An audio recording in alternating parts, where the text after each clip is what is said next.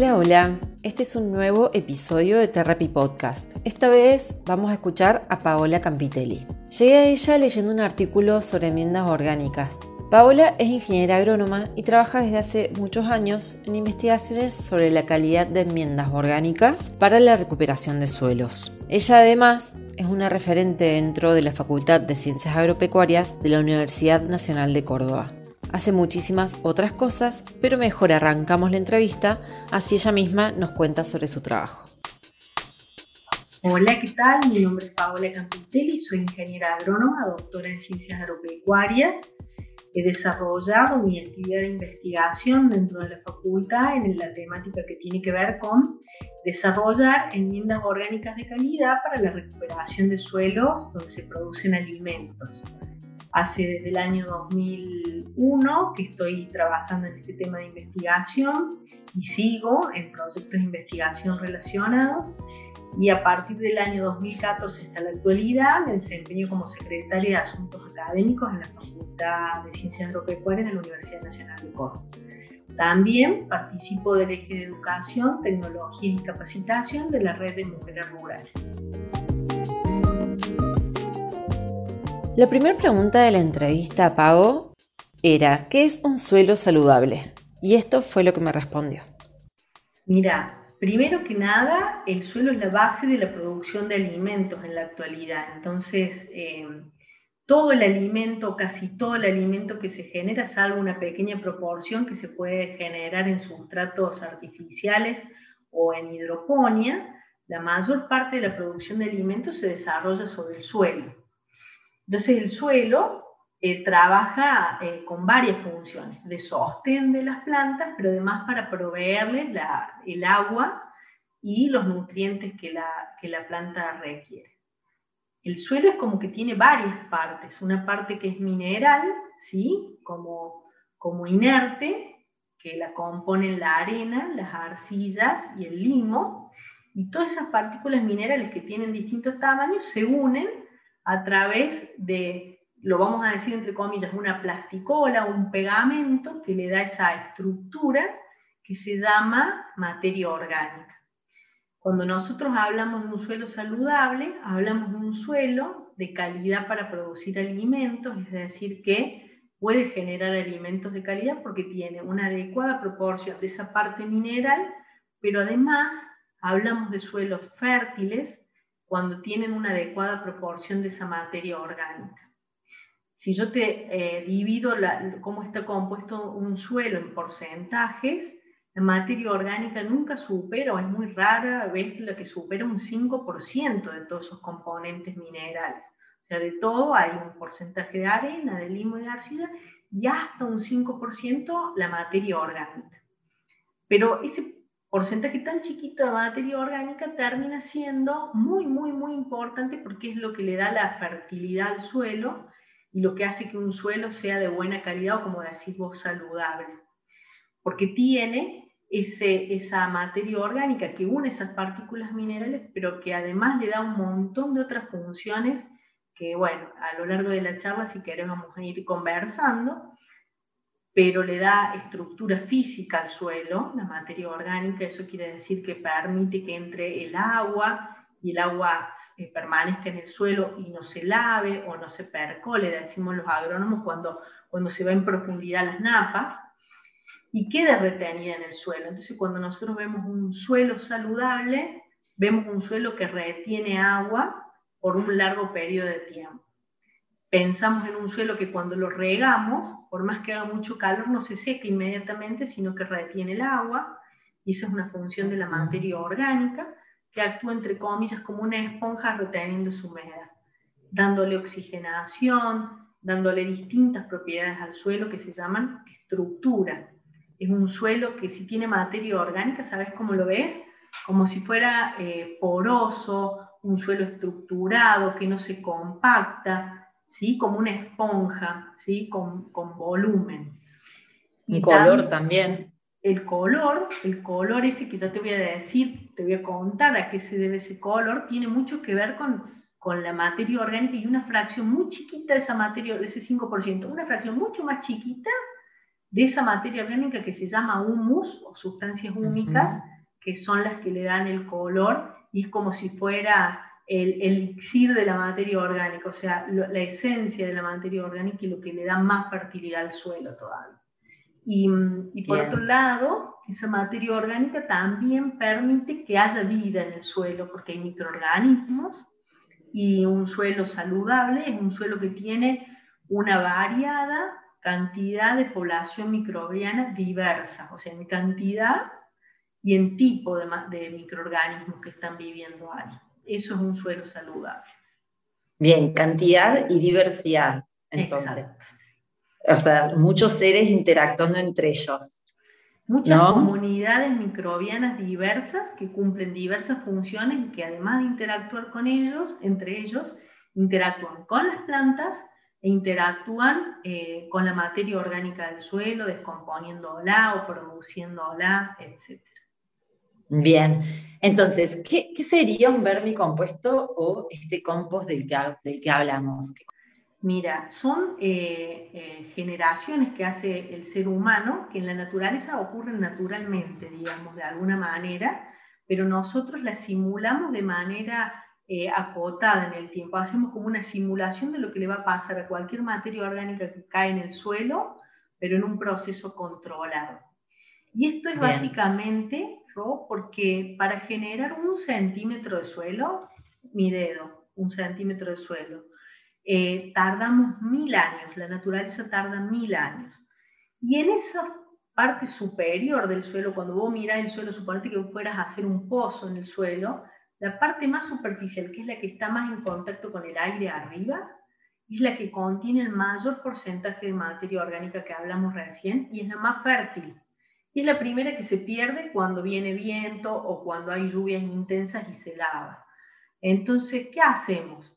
Todos los residuos orgánicos de los que disponemos, porque los generamos en nuestros hogares o porque se generan a, raíz de las actividades de producción de alimentos o actividades agropecuarias, las tratamos de recuperar para que en un proceso controlado, que puede ser un compostaje o un vermicompostaje, generamos una materia orgánica estabilizada, como la que tarda muchos años en el suelo en ocurrir, más inmadura, las logramos conseguir a través de este tratamiento que se llama compostaje o vermicompostaje.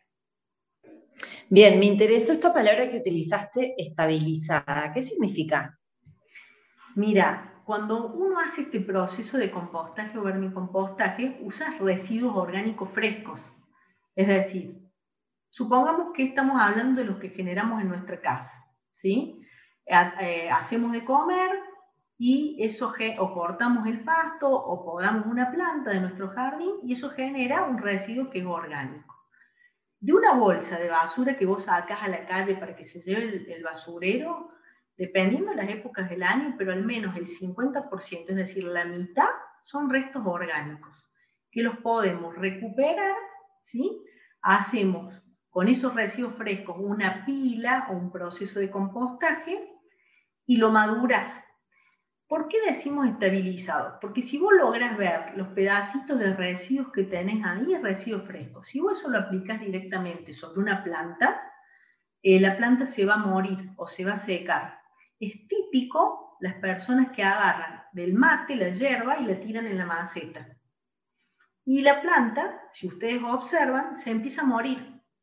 ¿Y saben por qué se muere? No le sirve.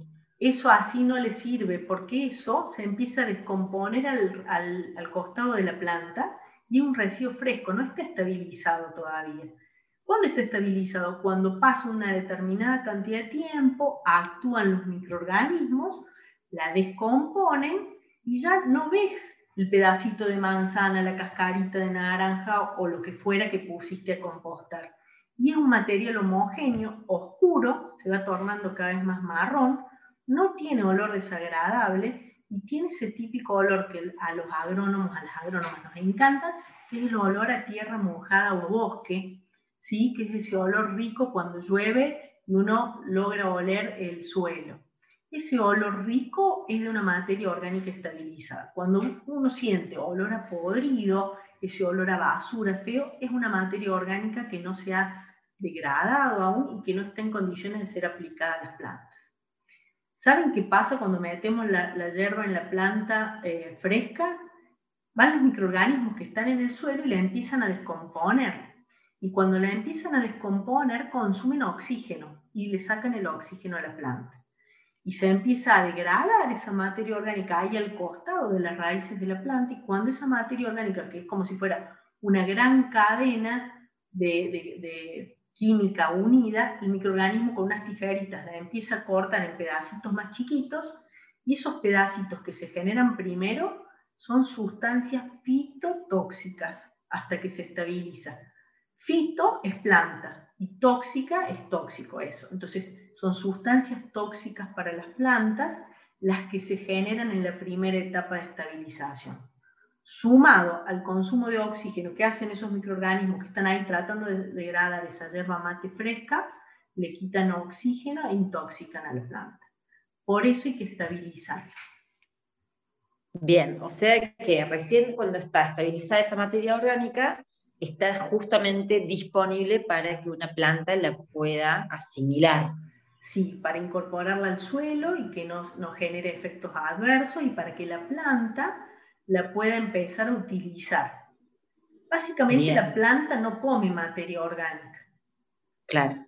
¿Qué hace la planta? La planta a través de la fotosíntesis y la luz solar toma dióxido de carbono del ambiente, por eso es tan bueno que, que el suelo esté siempre vivo y siempre verde, como dicen mis amigos de APREDECIR, la Asociación Argentina de Productores de Siembra Directa, ¿Por qué? Porque están tomando esas plantas con la fotosíntesis el dióxido de carbono y disminuyendo el efecto invernadero. Ese carbono que toman del aire lo hacen carbono en ellas mismas, o sea, generan el cuerpo de la planta. ¿Y qué sacan del suelo? Sacan agua, que necesitan para hacer todos los procesos, y, y, en esa solución que toman, toman nutrientes. La planta no come nitrógeno, no tiene dientes, sino que en la raíz, cuando absorbe la solución del suelo, que es el agua del suelo, en esa agua arrastra los nutrientes solubles y así es como la planta se nutre de nitrógeno, de fósforo, de potasio, es decir, de todos los demás nutrientes que necesita, además del carbono que le viene de la fotosíntesis. Bien, o sea que el agua viene a cumplir el, rol de transporte de esos nutrientes. En solución. Eh, claro, ¿Y a dónde están pegados esos nutrientes que están ahí en el suelo? No están todos en solución. Una partecita están pegadas en las arcillas, que era la parte mineral que yo te contaba que, que forma parte de la estructura inerte del suelo, y muchos, muchos, muchos, muchos nutrientes están pegados en la materia orgánica. La materia orgánica, aunque está en baja proporción, tiene un montón de bracitos que retienen los nutrientes ¿sí? pegados ahí para que no se escapen, para que no se vayan con el agua para cualquier lado, para abajo, para el costado cuando llueve, y cuando los microorganismos la van mineralizando, es decir, la van descomponiendo esa materia orgánica, ponen esos nutrientes que estaban pegaditos a la materia orgánica en la solución del suelo. Y cuando la planta toma agua, arrastra en esa solución los nutrientes que le va entregando esa materia orgánica. Bien, eh, vos has hecho muchos estudios, bueno, puntualmente eh, yo llegué a tu persona justamente leyendo un artículo en donde se hablaba acerca del humus de lombriz específicamente y esto de, los mejoradores del suelo. Eh, y bueno, estudiaste mucho al respecto, ¿no es cierto? Contame un poco sobre ese proceso. El proceso del lombricompostaje, ¿sí? Es obtener un producto que se llama lombricompuesto, que en definitiva es una enmienda orgánica, enmienda porque es una mejoradora del suelo, a través de la descomposición de esos residuos orgánicos que se apilan, se hacen pilas de tamaños adecuados, o camas de lombriz si fuera solamente lombricompuesto puro, tenemos como nutriente ese residuo orgánico, le damos condiciones de humedad, que tiene que estar en alrededor del 50 y el 60% de humedad, es decir, que si está seco no funciona como el compuesto, y le damos oxigenación con volteos. Cuando los microorganismos, es decir, nosotros somos quienes a ese proceso del lombricompostaje le damos las condiciones a los microorganismos para que funcionen. Es un proceso que se llama bio, porque hay vida, oxidativo, porque necesita oxígeno. Entonces, le damos condiciones de humedad, de aireación a los microorganismos que ya están presentes, no necesitamos inocularlos en esa materia orgánica para que empiecen a trabajar. Cuando ellos trabajan, descomponen ese residuo orgánico fresco, lo van estabilizando para obtener ese lombricompuesto, que es una materia orgánica estabilizada al final, y empieza a subir la temperatura.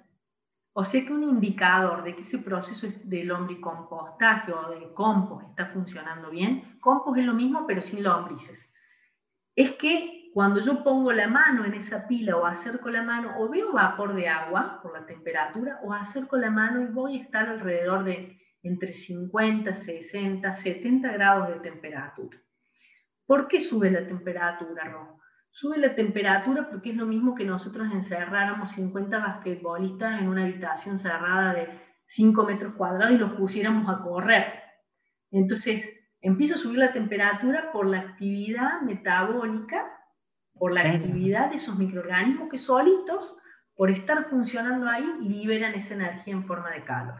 O sea que nosotros no necesitamos calentar una pila de compostaje y ese proceso si el microorganismo es feliz y está con comida, con agua y con oxígeno, sucede de manera natural.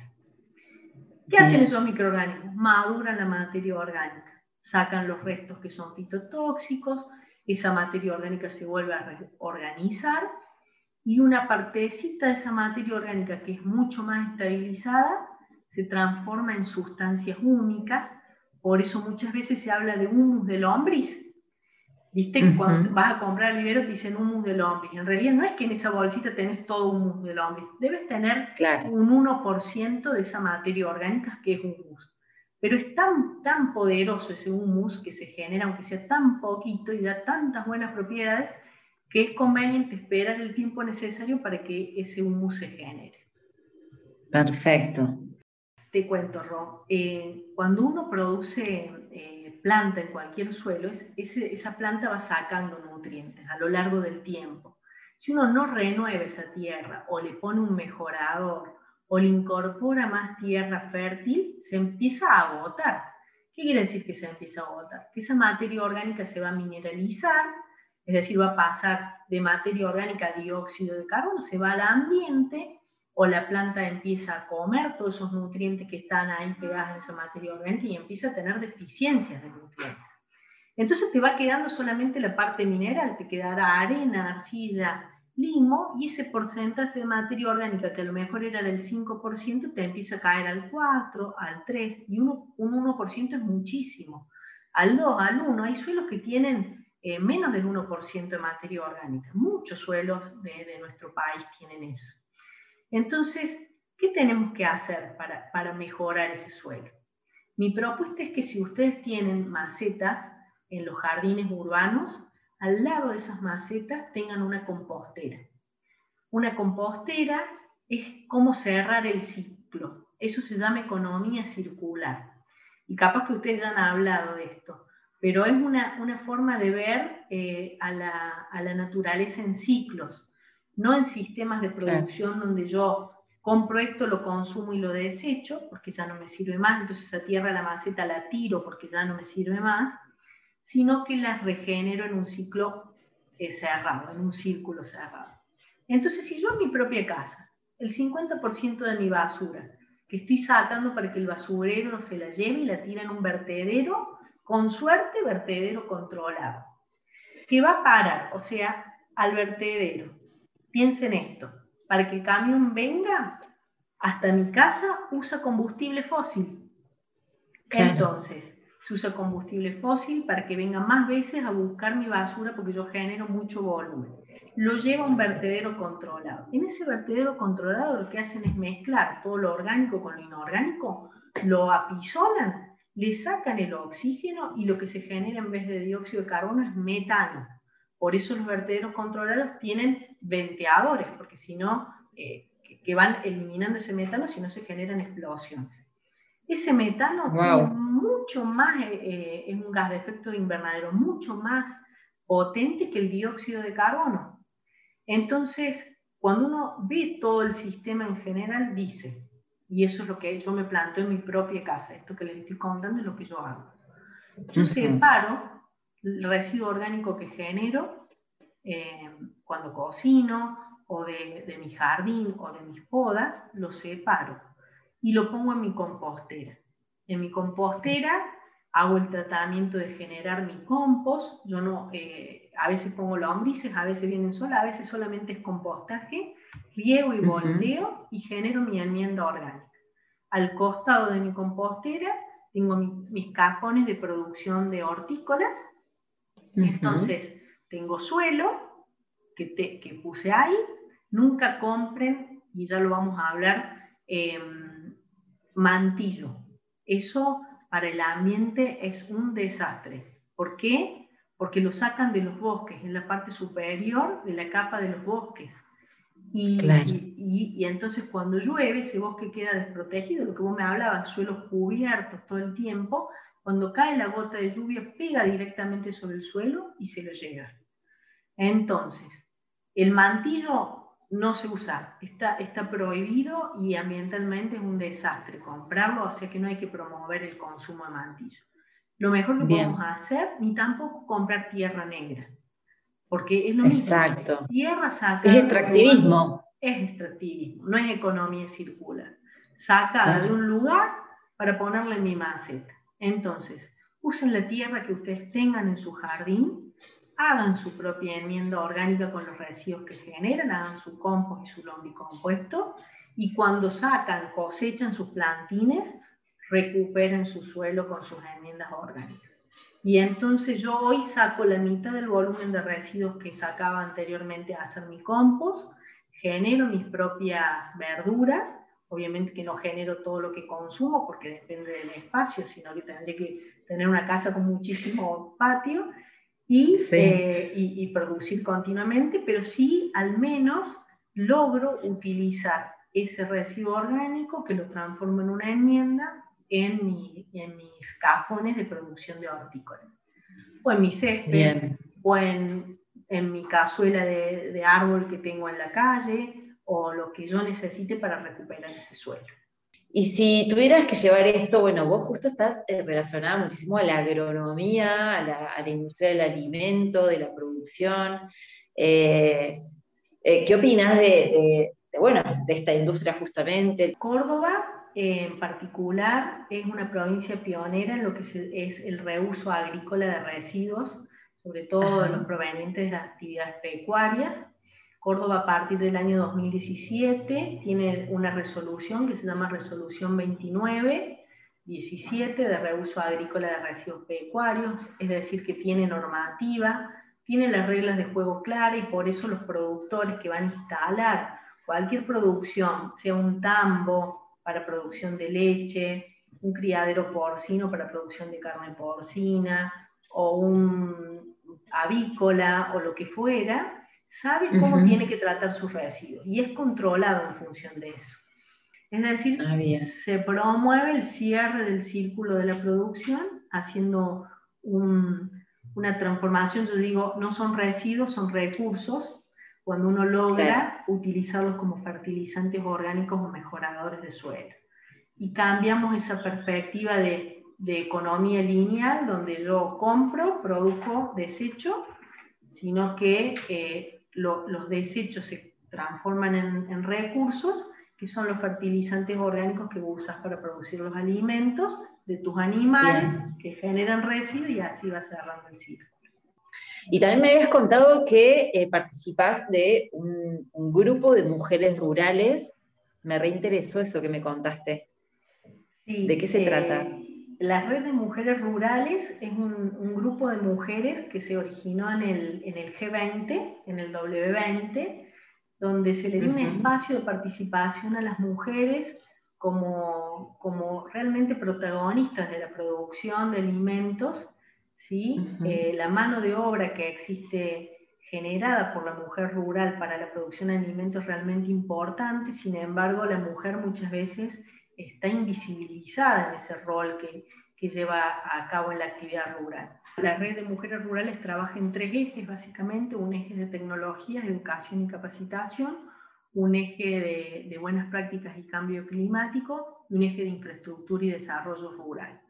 Eh, yo hace, eh, durante todo este año y parte del año pasado, vengo coordinando el eje de educación, capacitación y tecnologías y vamos generando capacitaciones destinadas básicamente a empoderar a la mujer rural para que se forme. Eh, actualmente estamos en la segunda jornada de capacitación de una capacitación que se llama Mujeres Rurales Emprendedoras, donde les enseñamos, les enseñamos y aprendemos de ellas también, eh, pero compartimos y colaboramos en un espacio donde eh, damos las bases de qué es ser emprendedora, que no es un hobby, que, tiene, que es un trabajo, cuál es la actitud emprendedora, eh, herramientas tecnológicas que van a necesitar para emprender, que aprendan a manejar todo lo que es marketing, redes para sus, para sus desarrollos emprendedores, herramientas como el Canvas para el desarrollo de proyectos de negocios